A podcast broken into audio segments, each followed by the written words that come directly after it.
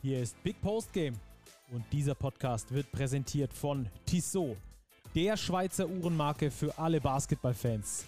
Als Partner der FIBA und offizieller NBA-Zeitnehmer ist Basketball für Tissot mehr als nur Sport vom Tip-Off bis zur Crunch-Time, sondern Lifestyle. Die sportliche Kollektion mit eigenen NBA-Uhren spiegelt das perfekt wider.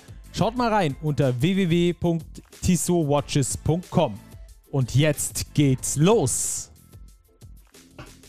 Wir können es einfach nicht lassen. Es ist eigentlich Sommerpause, aber wir haben gedacht, es gibt mal wieder viel Gesprächsstoff und den wollen wir euch natürlich nicht vorenthalten, sondern für euch hier diskutieren. Die Nationalmannschaft hat gespielt, in der Euroleague gibt es den Transferwahnsinn, in der BBL geht es auch schon ab und äh, einer, der hat sowieso immer Bock zu podcasten, das ist Robert. Grüß dich.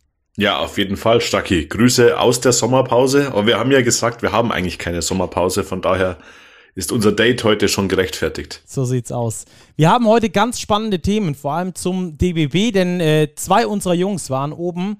Chefredakteur äh, Martin Fünkele war oben und auch äh, der Leiter für Digitales und Verlagswesen, äh, Lukas Robert, war oben in Bremen beim Spiel des DBB gegen Polen am äh, Sonntagabend und äh, die haben uns ein paar ganz interessante Stimmen mitgebracht und natürlich auch Eindrücke. Und Robert, ich würde sagen, wir greifen direkt mal diese Eindrücke bei Martin äh, Fünkele ab, oder? Auf jeden Fall, der Mann ist vor Ort. Ich glaube, er schaut schon mit den Hufen. Von daher ab dafür.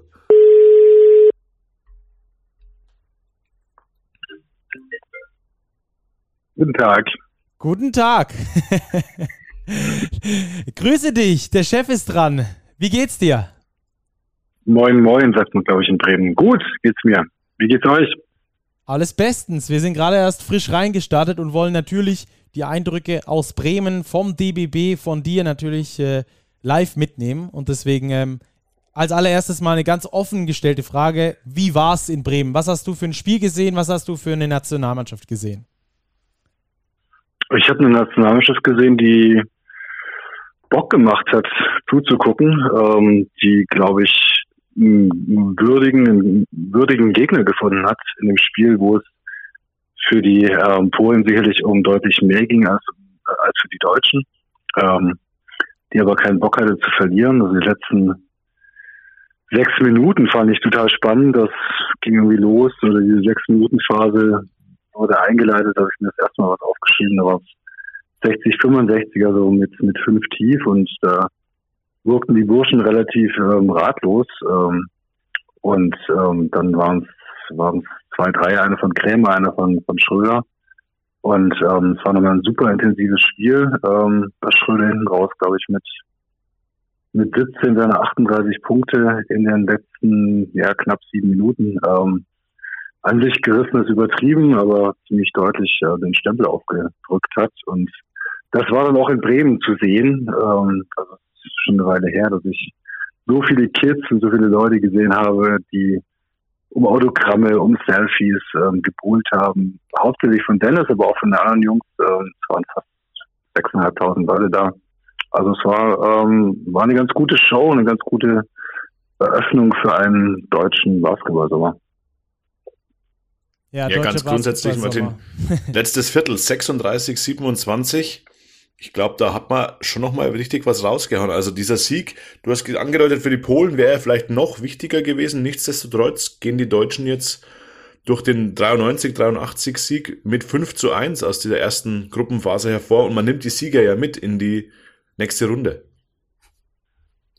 Genau, genau. Und da wird man dann auf ähm, Slowenien, ähm, Finnland und Schweden treffen, die, ähm, ähm, wenn ich es richtig jetzt im Kopf habe, die Slowenen haben vier Siege, die, die Finnen auch und ähm, die Schweden zwei, drei.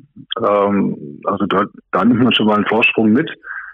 Ähm, ja, das ist eine ganz gute Ausgangssituation, um die WM-Quali jetzt in dem fünften und sechsten Window ähm, zu schaffen.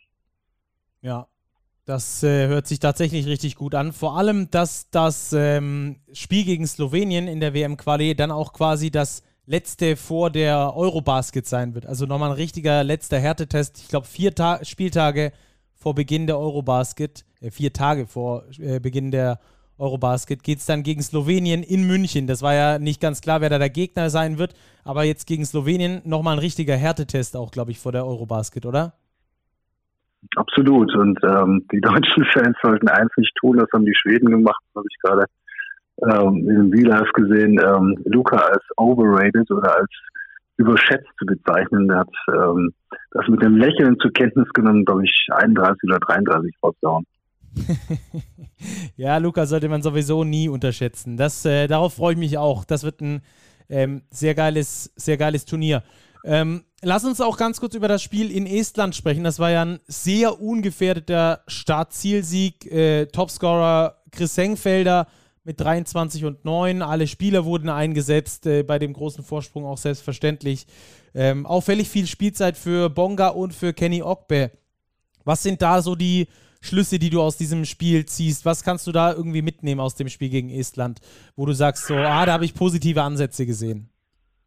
Ja, ich man, Gordon Herbert hat ähm, die ganze Zeit natürlich ähm, auch zu Recht gesagt, ich, ich gucke jetzt nur auf diese zwei Spiele, ähm, muss er sagen, aber natürlich hat er auch geguckt, ähm, wer braucht jetzt irgendwie Minuten, um reinzukommen? Und Isaac war da sicherlich jemand, ähm, der das gebraucht hat, der vor allem äh, Minuten auf ähm, europäischem Spielniveau gebraucht hat, der aber auch ganz früh einfach gezeigt hat, was für ein ein, ein äh, defensives Biest ist. Und ähm, und ja, bei, bei Kenny Ogbe, der hat seine Chance, glaube ich, ähm, bekommen, weil auf der auf der drei ähm, da so ein bisschen so ein, so ein Vakuum momentan noch herrscht und hat seine Sache ganz gut gemacht. Ansonsten war natürlich auffällig, dass, ähm, dass Schröder unfassbar schlecht geworfen hat, ähm, was dann eben auch die, die Polen heute zu der Strategie ähm, ja, gebracht hat, lass, lass den Schröder werfen. Ähm, solange er wirft, ähm, entsteht da kein Teamspiel und solange sind wir gut im Spiel. Das hat lange recht gut funktioniert und Schröder hat jetzt auch, auch heute über das gesamte Spiel hinten raus war das dann ganz okay, aber ähm, es waren sicherlich nicht die, die Quoten, die, die, die er kann und ähm, die man von ihm braucht. Hm. Martin, du sprichst die Position 3 an. Kenny Ogba in beiden Spielen wirklich mit viel Minuten, jetzt auch im Spiel gegen die Polen 29. Denkst du, er ist eine ernsthafte Option für die EM? hängt wirklich sehr, sehr davon ab, ähm, wer da jetzt noch kommt. Also ich glaube, alle ähm, hoffen, dass, ähm, dass Franz Wagner ähm, diese Position einnimmt. Was man bisher vom DBB hört, ist der große Optimismus, dass er das tut. Ähm, von ihm hat man nichts gehört. Insofern muss man es noch in Frage stellen, ob er wirklich kommt. Dann hast du natürlich noch ähm, Nils Gisser auf der 3. Ich weiß auch nicht, wie, in welcher Verfassung er ist, aber ähm, das ist sicherlich auch jemand, der eingeladen wird. Dann hast du noch ähm, ähm, Robin Benzing auf der 3, 3, 4, der sicherlich eingeladen wird. Also es wird jetzt sehr, sehr spannend, wer diese, ähm, diese Einladung bekommt. Anfang August, 7., 8., 6., 7., 8. irgendwie um den Drehen, genaues Datum gibt's noch nicht. Ähm, wird das Trainingslager für die Eurobasket eröffnet. Ähm, Gordon Herbert hat ganz oft gesagt, ähm, alle Spieler, die zur Verfügung stehen für das ähm, EM-Fenster, müssen da sein, ohne Ausnahme. Ähm, dann wird sich zeigen, wer sich wirklich committet. Er hat heute aber auch gesagt, nochmal ganz deutlich, ähm, in Richtung der, der Jungs, die sich jetzt eben die, die letzten sechs Spiele ähm, bereit erklärt haben zu spielen. Die Spieler haben ein Commitment gegeben und die Spieler haben Sacrifices ähm, gebracht und er wird von seiner Seite aus eben auch ein Commitment zurückgeben und hat dann auf der PK, als eigentlich das Mike schon aus war, nochmal zum Beispiel zu Chris, Chris gesagt, ähm, see you in August. Also ich denke, da kann man davon ausgehen, dass er zumindest eingeladen wird. Ob er es dann schafft, ähm, wird sich zeigen. Und ich kann mir auch sehr gut vorstellen, dass, ähm, dass David Krämer eingeladen wird. Mhm, der ja auch noch auf die drei ausweichen könnte. Dann kannst du mit drei genau, Guards spielen, genau. ja. Ähm, ja. Jetzt hat die Mannschaft vermutlich nicht ganz so viel mit der Mannschaft zu tun, die wir dann später bei der Eurobasket sehen, je nachdem, welche NBA- und Euroleague-Spieler dann noch zusagen, sich dann committen, wie du gesagt hast. Ähm, aber es waren trotzdem zwei Spiele mehr, bei denen man jetzt den Spielstil von Gordy Herbert vielleicht vergleichen konnte mit äh, dem von Henrik Rödel. Wo siehst du denn die größten äh, Veränderungen oder was ist so die Idee von Gordy Herbert, mit der er spielen möchte? Das ist unheimlich schwer zu sagen, weil du natürlich ähm, die ganze Zeit ähm, rotierendes Personal hast. Also ich glaube, der, der, der Schwerpunkt auf der Verteidigung, der ist, ist schon ersichtlich. Der Schwerpunkt, ähm, wenn möglich, das Feld schnell zu überbrücken, ist wichtig oder ist ersichtlich. Ähm, dass sie bereit sind, schnelle Abschlüsse zu wählen, sieht man immer wieder. Aber dann musst du halt einfach auch immer wieder gucken, ähm, wer ist gerade irgendwie fit und also so die darüber über das, was ich jetzt gesagt habe, die ganz noch eine deutlichere ähm, Kultur, außerdem eben diese Bereitschaft und, und, und sich aufzuopfern und, und alles zu geben ähm, und eben den, den, den Schwerpunkten in der Verteidigung und eben das schnelle Spiel sehe ich jetzt noch nicht wirklich. Ganz kurios finde ich, dass, dass Chris Senkfelder ja eigentlich in, in fast allen Spielen der beste Mann war. Gut, heute war Dennis mit, mit 38, da kannst du, kannst du niemand anders nehmen als ihn. Aber Chris Senkfelder ist ja jemand, der, der davon lebt, ähm, Broken Place ähm, irgendwie noch zu vergolden. Also der jetzt nie gesucht wird und der sich halt nimmt, was, was sich ergibt. Und ähm, das ist ja dann nicht unbedingt der Ausdruck, wenn er so stark ist, dass sich wirklich das Konzept so komplett schon durchgesetzt hat. Wie auch, ne? Also du, du hast einfach ständig neue Teams, die, die das ausführen sollen. Mhm. Ja, spannend, spannend. Ähm, Joe Vogtmann hat seit einem Vierteljahr ungefähr kein Basketball mehr gespielt, zumindest nicht im, in einem Spiel auf dem Feld gestanden, nachdem er da bei Ceska Moskau gegangen ist, mit Beginn des, äh, des Konflikts da in der Ukraine, mit Beginn des Krieges. Wie hast du ihn denn wahrgenommen? Wie, wie fit ist er, wie äh, game ready war er für dich in den zwei beiden Spielen? Hm, ich finde am Anfang in Estland sah er ganz gut aus.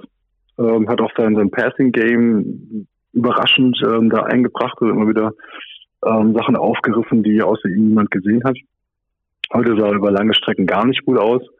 Und da hattest du so einen Eindruck, äh, je länger das Spiel dauert, umso besser wird er. Und das hat er dann zum Schluss mit, ähm, mit einem wichtigen Dreier und einem natürlich ähm, coolen, weil einfach ähm, fast schon Wasserbieter ewig weit weg ein Dreier da irgendwie nochmal bewiesen.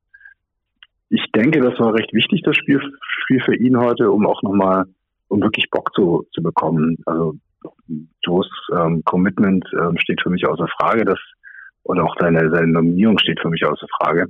Aber ich glaube, es ist auch ganz wichtig, dass, dass er einfach nach dieser, dieser langen Pause und jeder weiß, dass es einfach so viel ja, härter und, und mühsamer und, und auch weniger spaßig ist, sich alleine ready zu machen, als dann wirklich im Team zu stehen und zu spielen und, und, und, und ähm, eine Dynamik zu erleben. Und ich glaube, für ihn war das heute sehr, sehr wichtig, ähm, auch wie das Spiel ausgegangen.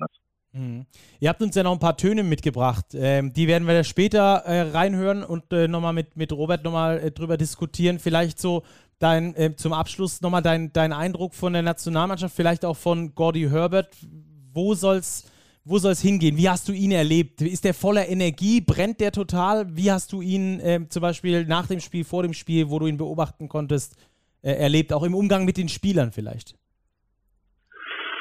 Hm, also nach dem Spiel war heute, ähm, das ist auch sehr, sehr, sehr politisch unterwegs momentan. Also natürlich will jeder von ihm wissen, wie, mh, hm, wer, wer kommt in Frage für die, für die WM, wie, wie sind die Stakes, wie sind die, wie sind die Aktien.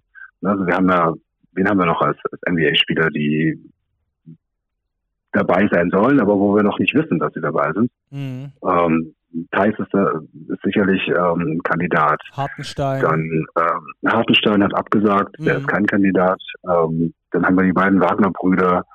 Ähm, den haben wir noch. Ähm, Maxi Easy Kleber. Bonga, der dabei ist, Maxi Kleber. Maxi Kleber ist, glaube ich, ähm, einer, klar, den, den ähm, will hier jeder haben, aber der hat ähm, das Jahr über auch mit, mit Verletzungen zu kämpfen gehabt. Ich denke, das wird nicht so einfach, auch ihn versicherungstechnisch zu kriegen. Aber es gibt viele Jungs, die, ähm, die ja der Verband als, als ähm, will ich sagen, gesetzt, aber da gibt es ein Versprechen, ähm, oder wo, wo man dran glaubt, dass sie kommen. Und ähm, habe das so ein bisschen in der, der schwierigen Lage, jetzt auch diese Kommunikation nach außen, da niemand ähm, auch zu verprellen. Ne? Also einerseits eben den, den Respekt an die Jungs zu geben, die, die jetzt die, die letzten Spiele gemacht haben, die immer da waren und ähm, gleichzeitig eben auch nicht zu viel zu versprechen, sich nicht in die Karten blicken zu lassen und ähm, gleichzeitig glaube ich schon, dass er relativ genau weiß, was er was er will, ähm, natürlich auch weiß, dass er jetzt die nächsten Wochen einfach unheimlich flexibel bleiben muss ähm, und ja, ähm, sich nicht, nicht irgendwelchen Träumen hingeben darf, mit dem und dem Kader kann ich antreten. Ähm, er hat gesehen, er hat eine, eine solide Truppe, die, die, die sicher nicht immer geglänzt hat, aber die ähm, ja, ja, sehr, sehr solide durch diese WM-Qualifikation gegangen ist und sicherlich als Mannschaft auch was gelernt hat. Mhm, mit 5-1. Also das, äh, dem ist auf jeden Fall Respekt zu zollen. Das muss man schon sagen. Wie gesagt, das wird jetzt mitgenommen in die kommende Runde. Da sind dann die Gegner nochmal ein bisschen andere, aber Deutschland da auch mit guter Ausgangsposition. Dank der beiden Siege jetzt gegen Estland und gegen Polen. Martin, vielen Dank für deine Eindrücke von vor Ort. Ähm, cool, dass du dort warst, dass du vor Ort warst und dass du uns schon mal so einen ersten Push in Richtung Nationalmannschaftssommer äh, geben konntest hier. Hat äh, großen Spaß gemacht. Danke dir. Sehr gerne, Jungs. Bis bald. Bis bald. Mach's Bis gut. Bis bald. Ciao. Ciao. So, Robert, ähm, Martin und Lukas haben uns ja noch ein paar Töne mitgebracht und ich würde sagen, wir hören mal in den ein oder anderen rein, denn wir haben Gordy Herbert, wir haben äh, Joe Vogtmann, wir haben David Krämer, wir haben Isaac Bonga, wir haben Chris Sengfelder. Und ähm, ich würde sagen, wir hören einfach mal bei Gordy Herbert rein, was sie uns da mitgebracht haben. Und dann äh, sprechen wir gleich eine Runde drüber. Yeah, first of all, very proud of, uh, of this group. Uh, the sacrifice they made, the commitment they made, not easy. Some guys finished two months ago, three months ago, four months ago. They had to get in shape for two games. Um, not an easy situation. Um, people say there's no I in team. I believe there's I in team. We need the individual talent, but we need the the team first. And tonight you saw a tremendous individual performance by Dennis Schroeder, um, but we had the team there first. Ja, ganz interessant da, was er sagt, ähm, dass er auch diesen Respekt den Spielern gegenüberbringt, die schon sehr früh äh, die Saison beendet haben. Beispielsweise Bennett Hund, der ja mit Oldenburg nicht in die Playoffs gekommen ist, der ist äh, Ende April schon fertig gewesen, ne? Ja, auf jeden Fall. Und das ist genau der Punkt, den, den Martin ja angesprochen hat.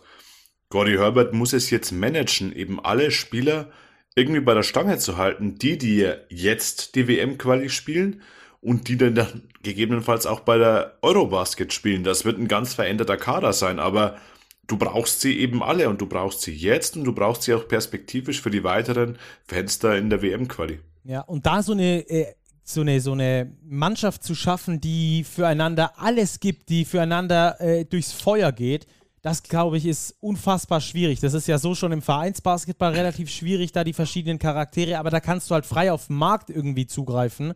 In der Nationalmannschaft hast du da die Möglichkeit nicht, was aber dann auch wieder dafür spricht, dass der Unterbau in Deutschland immer stärker wird. Also du hast eine viel größere Breite an wirklich hochwertigen Spielern, die dann auch international gegen die mittelklassigen Teams wie Polen, wie Estland auch bestehen können. Ähm, ganz interessantes Thema auch äh, bei Chris Sengfelder übrigens gewesen ähm, den Martin auch genau danach gefragt hat, nach dem Wiederfitmachen. Und auch da wollen wir natürlich mal kurz reinhören. Also erzähl mal, wie, wie schwer war das ähm, für diese zwei Spiele ready zu werden? Es geht eigentlich, weil ich versuche, so gut es geht, ready zu sein. Also ich habe natürlich, das hat der Coach auch gesagt, zwei Wochen habe ich nichts gemacht. Aber dann hatte ich ja auch schon wieder zwei Wochen Training intus, bevor wir dann, so vier Wochen, glaube ich, bevor wir das Fenster angefangen haben. Und es ist auch mein Job, in Shape zu sein, also war ich Jetzt hat ähm, der Coach dich gerade eben eingeladen, beziehungsweise gesagt, see you in August. Ähm, ähm, wie ist jetzt der Plan? Ich meine, du bist, hast eben gesagt, du bist jemand, der, der versucht immer irgendwie ein bisschen ready zu sein, Ja, aber ja. ein bisschen abschalten musst du trotzdem, oder? Ja, absolut. Also ich versuche das im Zehnwechsel rüber zu kriegen. Ich werde meine, meine, mit meiner Freundin in die USA gehen, zu, zu deren Familie. Ähm, aber auch da werde ich weiter trainieren. Äh, Ich glaube, jetzt ganz wieder runterzufahren wäre ein Fehler. Ähm, aber jetzt natürlich einen Tapetenwechsel zu bekommen, andere Sachen zu sehen, ähm, das wird schon hilfreich sein. Jetzt denke ich auch, dass du ein positiver Typ bist, aber trotzdem die Frage, wie enttäuschend wäre das nach so einer ähm, Qualifying-Runde und so viel Sacrifice, wie man dir gesagt hat, wenn du nicht eingeladen wurdest? Ich denke da noch gar nicht drüber nach. Ich gucke dann, äh, was im August passiert. Und äh, ja, bis dahin versuche ich einfach hier mehr zu bleiben. Wenn es dann, wenn es dann, äh, wenn kein Anruf kommt, dann ist das eben so, dann habe ich meinen Teil geleistet. Und das ist ja auch ein, ein Teil dieses Teams der Nationalmannschaft zu sein, ist ja dann auch, dass man, wenn andere Spieler nicht können, seinen Job gut macht. Und ich glaube, das habe ich gut gemacht. Ich bin mir im Reinen und dann gucken wir, was passiert. Wie hast du Dennis wahrgenommen während, während dieser zwei Spiele? Das letzte Mal hast du ihn, glaube ich, gesehen im Fernsehen bei der WM, als er für Deutschland gespielt hat? Super cooler Typ. Wirklich, überragender Typ, überragender Mensch, überragender Spieler. Also Chris Senkfelder. Äh, interessant, diese Spielerperspektive auch mal zu erfahren, eben von einem Spieler, der nicht 100% weiß, ob er dann aufgestellt wird oder nicht, oder? Ja, absolut. Und Chris Senkfelder, es passt eben genau zu ihm. Er ist ein harter Arbeiter, er ist ein kontinuierlicher Arbeiter auf dem Feld und auch jetzt abseits des Feldes. Er macht keine Pause im Sommer, er ist fit. Und ich glaube, so einen Spieler im EM-Kader, da machst du überhaupt nichts verkehrt. Ich glaube, dass wir ihn bei der EM sehen werden. Bin mir relativ sicher. Ja, ich meine, jetzt hat er ähm, von der Leistung her überzeugt. Ich meine, er, er spielt halt genau auf den Positionen, wo Deutschland theoretisch am besten besetzt ist. Mit einem Maxi Kleber, mit einem Daniel Theiss, mit einem Asaya Hartenstein, der ja leider schon abgesagt hat, mit einem äh, äh, Joe Vogtmann, äh, mit einem Tibor Pleiss und so weiter bist du halt einfach ziemlich gut besetzt auf der 4 und der 5. Da kannst du halt auch nicht 8 Big Men mitnehmen, dann wird es halt irgendwann auch dünn im Kader ähm, auf den anderen Positionen. Aber äh, ich würde es mir auf jeden Fall wünschen, weil er auch genau dieses, diesen, äh, diese Art und Weise mitbringt, die du brauchst. Zum einen natürlich zum Team, dem Team alles zu geben, was es eben braucht, auch da keine Allüren zu haben, zu sagen, ähm, jetzt habe ich aber voll viel gespielt im Sommer, jetzt würde ich auch gerne bei der EM meine 20 Minuten kriegen. Äh, und andererseits aber trotzdem einen hast, der sagt, ja, es ist halt mein Job, fit zu sein. Ne? Also ich halte mich natürlich fit. Das finde ich schon äh, sehr interessant. Genau das ist der Punkt und das ist das, was Gordy Herbert jetzt sagt. Wir brauchen schon die Individualisten, aber wir brauchen das Team an erster Stelle. Und ich glaube, es gibt kaum einen besseren Teamspieler als Christian Senkfelder für die deutsche Nationalmannschaft, weil er eben genau weiß, was er kann, wie er sich einzuordnen hat. Und er macht seinen Job, ob er jetzt 30 oder 10 Minuten spielt. Und solche Spieler, glaube ich, sind vor allem in einem Turnier, wenn du das, diesen EM-Vorrundenmodus anschaust, sehr viele Spieler in kurzer Zeit, ganz entscheidend, weil diese Spieler, die murren nicht, wenn sie mal wenig spielen, aber die sind zur Stelle, wenn man sie braucht. Und genau die wird man brauchen bei diesem hohen Pensum bei der Europameisterschaft. Ja, äh, gut, dass du es ansprichst, hatte ich nämlich gerade auch noch im, im Kopf den Gedanken, äh, dass die Spieler halt auch sind, die sich nicht beschweren, die alles geben fürs Team und wenn sie gebraucht werden, auf dem Feld stehen und sonst geben sie halt neben dem Feld alles fürs Team. Ähm, einer, der auch äh, für so einen Teamgedanken steht, das ist Joe Vogtmann und auch da wollen wir mal kurz reinhören was der unseren Kollegen da gesagt hat. War ein bisschen holprig noch, ähm, aber ja, im Großen und Ganzen äh, zufrieden, wenn du die beiden Spiele gewinnst. Ähm, aber es ist natürlich noch ein bisschen Weg zu gehen, dass du wieder 100% äh, in Spielform bist. Ja. Coach hat gerade auf der Pressekonferenz so ein bisschen darüber gesprochen, dass du und auch andere in den letzten drei, vier Wochen natürlich nochmal die Intensität hochgeschraubt haben. Ähm, deine Pause war natürlich nochmal deutlich länger als die der anderen. Ähm, bei wie viel Prozent bist du? Ja, ist immer schwierig zu sagen. Also körperlich bin ich ganz gut drauf, aber so Spielform ist halt dann doch noch was anderes. Ja? Ähm, keine Ahnung, vielleicht 70 Prozent oder so äh, spielformsmäßig. Äh, aber wie gesagt, du brauchst nach so einer langen Pause brauchst du ein bisschen Anlaufzeit und ja, hab ich jetzt den ersten Schritt gemacht. Zumindest die letzten zwei, drei im Spiel haben so ein bisschen, glaube ich, auch dich nochmal zufriedengestellt mit dem Spiel, äh, richtig? Ja, also wer mich kennt, weiß, dass mich zufriedenstellt, wenn wir am Ende gewinnen. Äh, aber es ist natürlich trotzdem ein gutes Gefühl, wenn du, wenn du dann äh, nach so einem schlechten Spiel dann doch irgendwie äh, mit einem guten Gefühl rausgehst. Was ist dein Plan, euer Plan als Team oder als Einzelspieler, äh, bis es quasi dann im August weitergeht?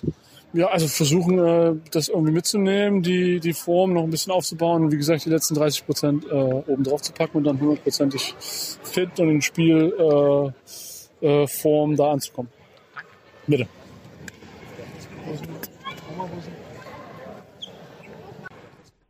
Ja, interessanter auf jeden Fall auch äh, dieses Gespräch mit äh, Joe Vogtmann, der ja immer sehr kontrolliert, sehr ruhig ist, aber genauso auch auf dem Spielfeld äh, steht. Sorry übrigens für die äh, Tonwackler, das haben wir da leider nicht mehr raus äh, korrigieren können. Ähm, das passiert dann in solchen Aufnahmen ab und zu mal. Ähm, aber Joe Vogtmann, ich glaube, der ist ein ganz wichtiger Baustein für diese Mannschaft. Ja, er ist ein Spieler auf der Position 4 und 5, das ist angesprochen, der eben den europäischen Basketball sehr gut kennt, über einen extrem hohen Basketball-IQ verfügt. Und das ist vor allem jetzt bei dem modernen Spielstil, der jetzt auch bei der EM gespielt werden wird, extrem wichtig. Er kann den Dreier treffen, er ist ein sehr guter Passgeber. Und in Summe ist er ein ganz, ganz wichtiger Mann. Martin hat es angesprochen, er hat jetzt nicht den glücklichsten Auftritt gegen die Polen, aber im letzten Viertel hat er eben seine Akzente gesetzt. Wenn man ihn braucht, ist er da und er hat so eine extrem hohe Qualität, die der deutschen Mannschaft nur gut tun kann und auch gut tun wird im Vorausschau auf die Europameisterschaft. Ja, ich glaube auch, dass er so eine gute Seele der Mannschaft sein kann. Ich hatte mal die Chance, vor etwas über einem Jahr mit ihm ein einstündiges Interview führen zu können. Äh, damals noch als Spieler von Cesca Moskau. Und äh, da hat er auch so ein bisschen über diese WM 2019 erzählt und wie schlecht das eigentlich war und wie es auch in der Mannschaft nicht richtig funktioniert hat. Hat er so nicht beim, äh, beim Namen genannt, aber man hat das sehr, sehr deutlich gemerkt, dass ihm da, äh, also dass, dass da einfach was nicht, nicht gepasst hat und er konnte es damals nicht ändern. Und das hat ihn richtig gewurmt und man hat gemerkt, also habe ich äh, zumindest so interpretiert, dass er jetzt ein paar Jahre weiter ist und äh, damit noch klarer im Kopf ist und jetzt auch die Position hat, um eben genau das in, einem, in einer Mannschaft auch ähm, zurechtrücken zu können. So eine Art äh, Kapitän. Er ist ja kein richtiger Lautsprecher, aber er ist schon einer, der auch auf die anderen zugeht, über die Jungs und mit den Jungs auch spricht. Deswegen glaube ich, immens wichtig, nicht nur wegen seines sportlichen Könnens, das du gut ausgeführt hast, was ich ganz genauso sehe, sondern auch wegen seiner Art und Weise, äh, wie er ist. Jetzt haben wir noch äh, Isaac Bonga und David Krämer. Wollen wir mit David Krämer anfangen? Da hat nämlich Martin auch gesagt, er glaubt, dass er den bei der EM wieder sieht. Das äh, finde ich spannend. Mal gucken, was der Ihnen erzählt hat. Oh ja, natürlich. Ähm, ja, was soll man sagen? Wie, ähm, fass mal das Spiel ein bisschen aus deiner, deiner Sicht zusammen. Es war wahrscheinlich gut, nochmal so einen harten Gegner gehabt zu haben, für den es wirklich um was ging. Ihr habt wirklich ja. eine Challenge gehabt. Na klar, also auf jeden Fall Polen kam äh, ready von Anfang an. Die brauchten unbedingt Musik. Man hat gesehen, mit äh, Slaughter, Ponitka sind sie ein komplett anderes Team als, äh, als wir davor gespielt haben. Wir haben ungleich mit Battle gegeben. Ähm, wir haben auch Dennis, der hat ein unglaubliches Spiel gehabt. Und ich glaube, wir waren ready. Wir haben einfach nie aufgegeben zu spielen. Wir haben ein paar taffe Würfe die ganze Zeit gemacht, Eddie Schlauter. Vor allem, wir waren immer zusammen und dann, äh, ja, die, am Ende hat das Defense gewonnen, weil einfach die Intensität da war. Ich habe gehört, du hast wirklich hart in Amerika gearbeitet, du sahst ziemlich gut aus. Ja. Ähm, hast diese Rolle als Mikrowelle perfekt ausgefüllt. Ja. Ging es dir jetzt auch nur darum, um dieses Fenster oder ist das schon auch eine Bewerbung Nein, für die EM? Also, also, auf jeden Fall ist es eine Bewerbung für die EM. Ich weiß, ich, jetzt, wenn alle da sind, habe ich eine andere Rolle, als ich davor hatte. Gordy hat gesagt, ich muss reinkommen, Defense spielen, rebounden, Energie bringen und meine Dinge werfen. Und das mache ich. Und wenn ich das 40 Minuten lang machen muss, dann mache ich das auch. Aber glaubst du, du wirst eingeladen zum Camp? Ich hoffe. Also ich, ich gehe jetzt zurück nach Amerika. Ähm, ich fliege morgen. Ähm, ich mache ein bisschen äh, Pause mit meiner Freundin und dem Hund, genieße ein bisschen die Zeit. Und dann geht es ab äh, an die Arbeit und hoffentlich, dass ich bei der EM auch dabei sein Wie speziell ist es, mit Dennis zusammenzuspielen? Sehr, also er ist ein sehr, sehr korrekter Typ. Äh, von Anfang an, wir haben eine sehr, sehr gute äh, äh, Relationship. Wir schauen uns gar nicht so, dass er jetzt mein Arbeitsgeber ist oder nicht. Das ist alles so off the court, aber ja, auf und on the court, alle seine Jungs, er, er ist ein super Typ, er bringt alle zusammen. Ähm, und das ist halt das Wichtigste. Cool, danke für viel Glück für den Rest des Sommers. Danke. Ciao. Also direkt aus der Halle, noch mit richtig äh, Sound hinten dran.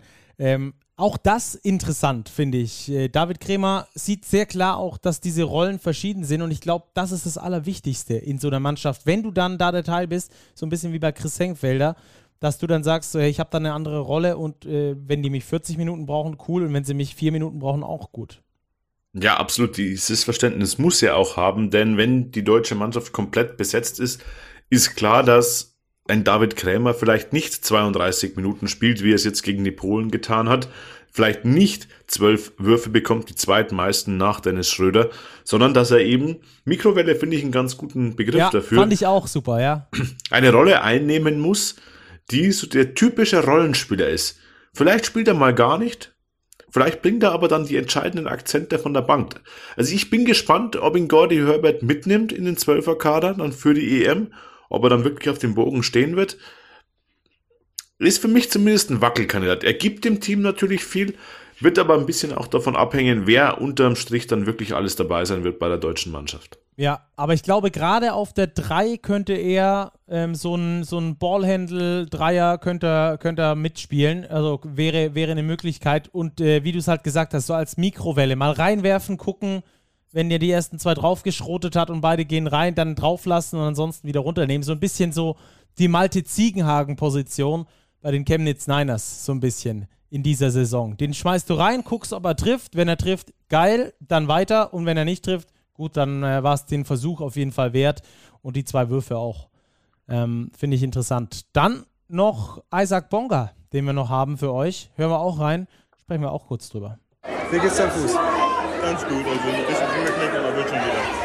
Die ersten beiden Spiele ähm, auf Fieber-Level seit langem für dich. Ähm, wie war's? Was ist der größte Unterschied? Einfach wieder Basketball zu spielen. Es Spaß war, mit den Jungs zu spielen, aggressiv zu sein. Natürlich ist ein bisschen unglücklich gelaufen, aber cool, jetzt wieder gesund zu werden. Und was ist, was ist so der Unterschied auf Fieberniveau wieder Basketball zu spielen?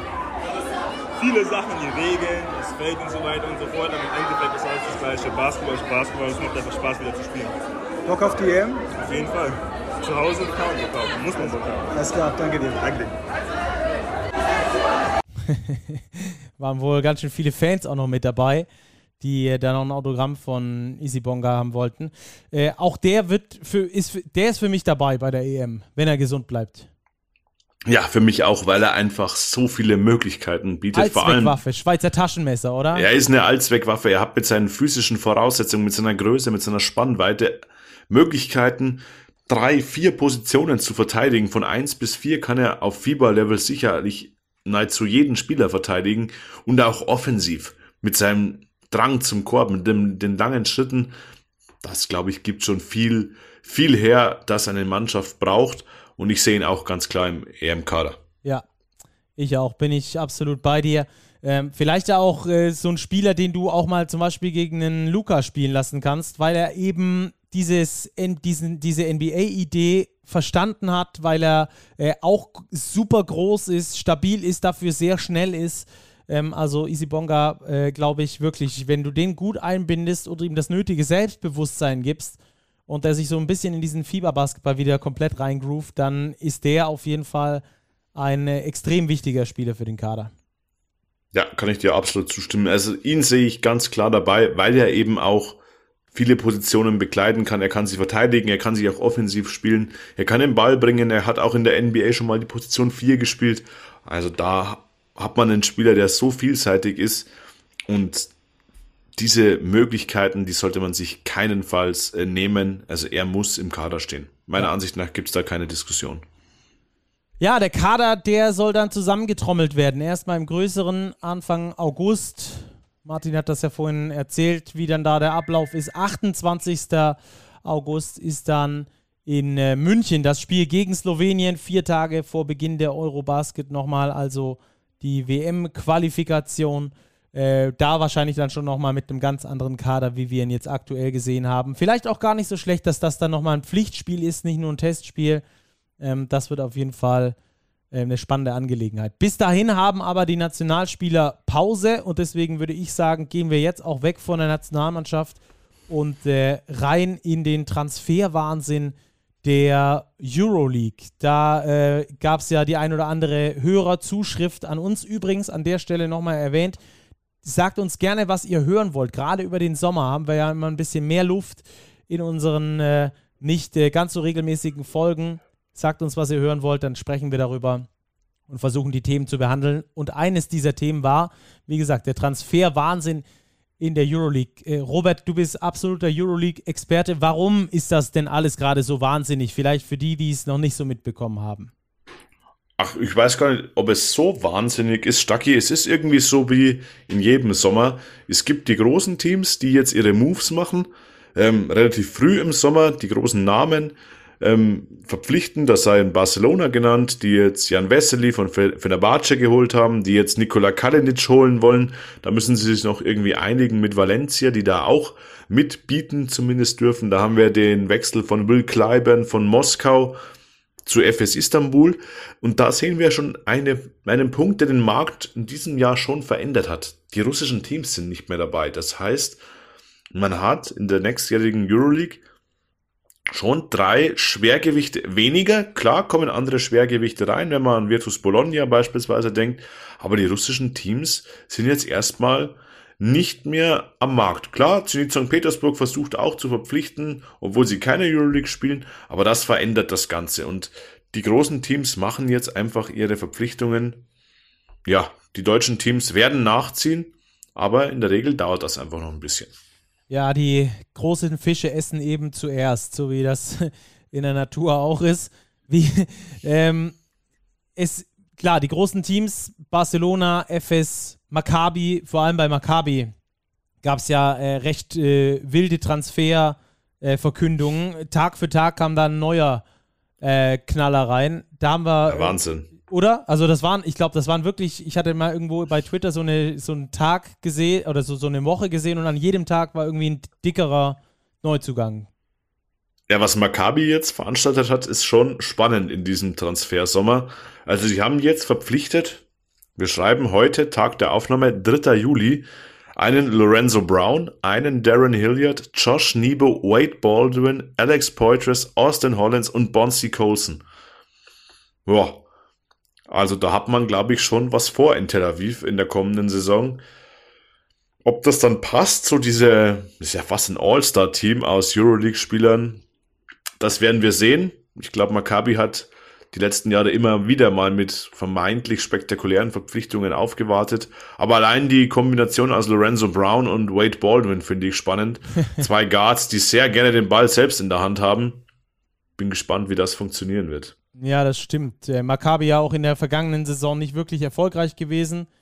Ähm, zumindest mal äh, hochkant aus den Euroleague Playoffs rausgeflogen, für die sie sich in letzter Sekunde noch qualifiziert haben und äh, dann auch in der Liga nicht Meister geworden.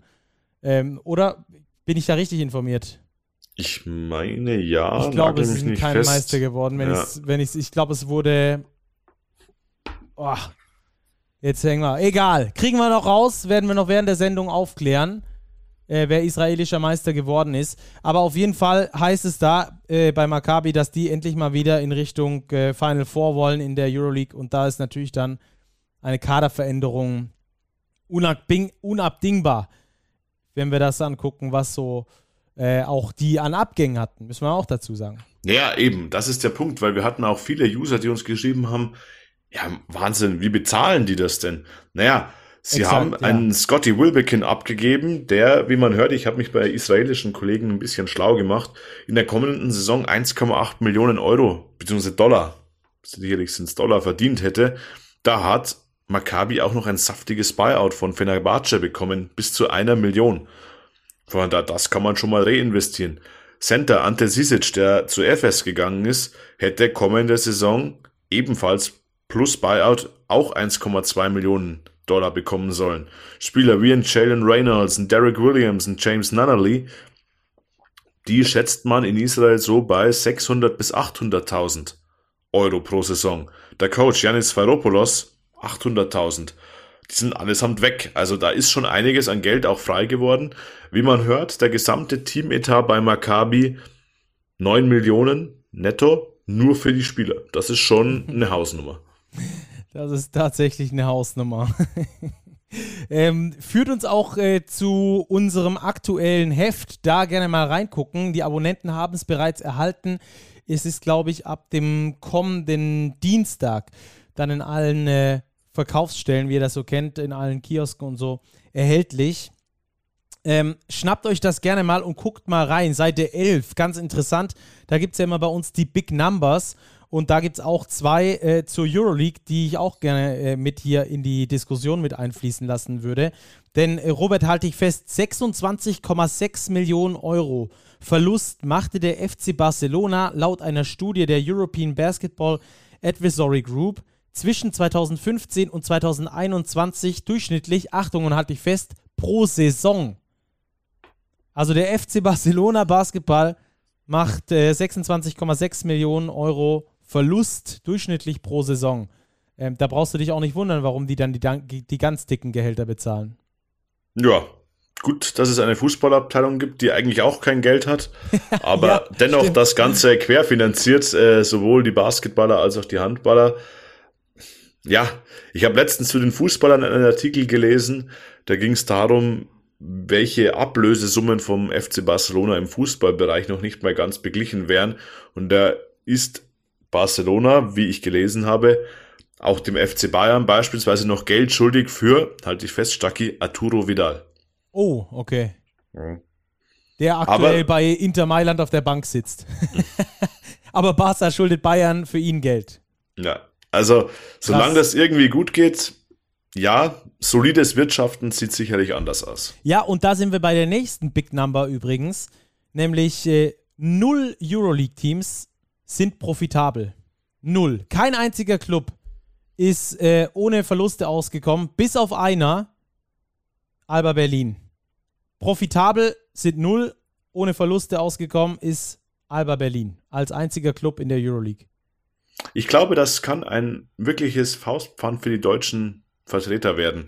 Dieses solide Wirtschaften. Ich glaube, das wird sich auf die Dauer auszahlen, weil irgendwann werden, werden diese Blasen platzen. Ob sie komplett platzen, weiß ich nicht. Aber ich glaube, solide Arbeit hat sich noch immer ausgezahlt und ich glaube, das gilt auch für das Wirtschaften in der Euroleague bei den Bayern, bei Alba Berlin, dass man eben schaut, wie viel Geld hat man zur Verfügung. Man hat natürlich nicht die Möglichkeiten, Gehälter zu zahlen, wie jetzt das Maccabi Tel Aviv tut, wie es jetzt auch ein Fenerbahce tut.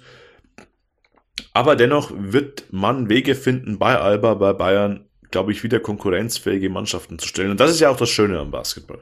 Absolut, absolut. Und deswegen eigentlich muss man sagen, ist der, ist der ähm, Respekt noch viel größer, den man Bayern und vor allem Alba zollen muss, dass die dann dort landen, wo sie gelandet sind jetzt in der Euroleague, so ähm, im relativ sicheren Mittelfeld, äh, obwohl sie äh, da so weit hinterher sind, weil sie es eben auch, äh, auch aufs Geld gucken und nicht äh, 26,6 Millionen Euro Verlust machen pro Saison wie der FC Barcelona. Also das ist schon echt erstaunlich. Ähm, alles zu finden in unserem neuen Heft, Big Numbers, also ganz interessant, geht es auch nochmal um die Wildcards für den Eurocup, ganz kurz und äh, so weiter und so fort. Dazu auch sonst äh, super spannende Geschichten über Joe Thiemann, über den FC Bayern Basketball, ähm, wo es Optimierungsbedarf gibt, von dir geschrieben, über die EWE e Baskets Oldenburg, über die Hamburg Towers, über Malte Delo, über die MHP-Riesen, wie es da ohne John Patrick weitergeht, von mir geschrieben und so weiter und so fort. Also sehr, sehr interessantes Heft mit übrigens mal wieder einer, äh, mal wieder sage ich schon, mit einer Cover-Athletin zum allerersten Mal. Ziemlich cool. Satu Sabali ist da drauf. Auch über sie gibt es eine riesengroße Geschichte. Ähm, von unserer Autorin Nina Probst. Also gerne das Heft holen, reingucken und äh, genießen in der basketballfreien Zeit, die ja jetzt so ein bisschen zumindest anfängt, wenn der Nationalmannschaftssommer zumindest unterbrochen ist. Ähm, Euroleague, haben wir, damit, haben wir damit durch, oder? Ja, Stacki, weil es kam ja auch oft noch die Frage auf, was machen eigentlich die deutschen Clubs? Von denen hört man ja so ganz und gar nichts. Weder bei Alba noch bei den Bayern transfertechnisch bislang noch keine Neuverpflichtungen offiziell gemacht, wenn ich richtig informiert bin, beide Teams. Ähm, bei den Bayern sieht es arg danach aus, als Achtung, würde man auf den deutschen war, Positionen. Warte kurz, Trommelwirbel. Rob Drop. Jetzt nachrüsten. Ja, Niklas Wimberg haben wir ja schon mal vermendet, dass der kommen soll aus Chemnitz. Jetzt soll es ein alter Bekannter von Andrea Trinchieri sein. Nämlich aus Japan. Elias Harris ähm, wechselt, wie ich gehört habe, zu den Bayern. Das ist ein Knaller. Werdet ihr sicher auch dann äh, ab morgen über die, also ab Montag dann mittags oder vormittags über die sozialen Netzwerke äh, lesen, wenn äh, ein paar Hörer hier diesen Podcast gehört haben. also ihr habt es zuerst bei uns gehört, Elias Harris nach München, der Rob Drop hier bei uns in der Sendung. Sehr nice. Ähm, was hörst du denn sonst von den Bayern? Was, was, was tut sich da? Gibt es sonst irgendwelche oder überhaupt in der Liga? Du bist ja unser Voy quasi, der Rob-Dropper ähm, für die deutschen Clubs. Wenn wir mal so ein bisschen durchsurfen über die spektakulärsten Transfers. Ähm, was hast du gehört? Wo geht was? Äh, und wo ist was vor allem schon gegangen? Ja, ganz auffällig finde ich eigentlich, das heißt ganz auffällig, es ist eigentlich der normale Gang der Dinge, würde ich sagen, dass die Teams erst versuchen, ihre deutschen Spots aufzufüllen. Das tun jetzt die Bayern mit gegebenenfalls Wimberg und Elias Harris. Alba Berlin hat eh einen sehr großen Kader aktuell zur Verfügung. Da stehen ja nämlich alle Spieler eigentlich noch unter Vertrag. Ansonsten haben wir jetzt einen Wechsel ganz frisch in der Liga. Sebastian Herrera geht zurück zu Thomas Isalo, wechselt von Oldenburg nach Bonn. Auch hier wird ein deutscher Spot besetzt. Brose Bamberg hat Spencer Reeves verpflichtet von den Bayer Giants Leverkusen aus der Pro A. Auch hier ist in der, in der Perspektive ein deutscher Pass eben denkbar, so schreiben es die Bamberger zumindest in ihrer Pressemitteilung. Also da wird schon was dahinter liegen. Sie haben ihn mit einem Dreijahresvertrag ausgestattet. Also man sieht einfach, die Teams versuchen, die deutschen Spots jetzt zu belegen. Hin und wieder haben wir jetzt auch schon die ersten Importspieler. Klar, Bonn, allen voran TJ Shorts, eine Schlüsselposition neu besetzt. Aber ganz grundsätzlich liegt in dieser frühen Phase des Sommers ganz klar der Schwerpunkt auf den deutschen Spielern. Ja, hat man dann ja auch gesehen. Chrissy Phillips, der jetzt äh, für die Hamburger spielt, für Raul Corner, ähm, auch dort im Eurocup wieder antreten wird. Der Ulmer, der, ich glaube, seit der U10 für Ulm gespielt hat und es dort zum Profi geschafft hat. Also jetzt mal äh, raus aus der Komfortzone. Nico Brezel beispielsweise hat verlängert in Ulm. Auch das äh, einer dieser Transfers, der in diese Kategorie fällt. Genauso wie die beiden Patrick-Söhne, die beide in Ludwigsburg bleiben. Ähm, hat vielleicht auch damit zu tun, John Patrick mitverantwortlich oder hat zumindest auf Empfehlung von John Patrick ähm, gab's, kam der neue Trainer nach Ludwigsburg, Josh King, der ja davor sein Co-Trainer war, über drei Jahre.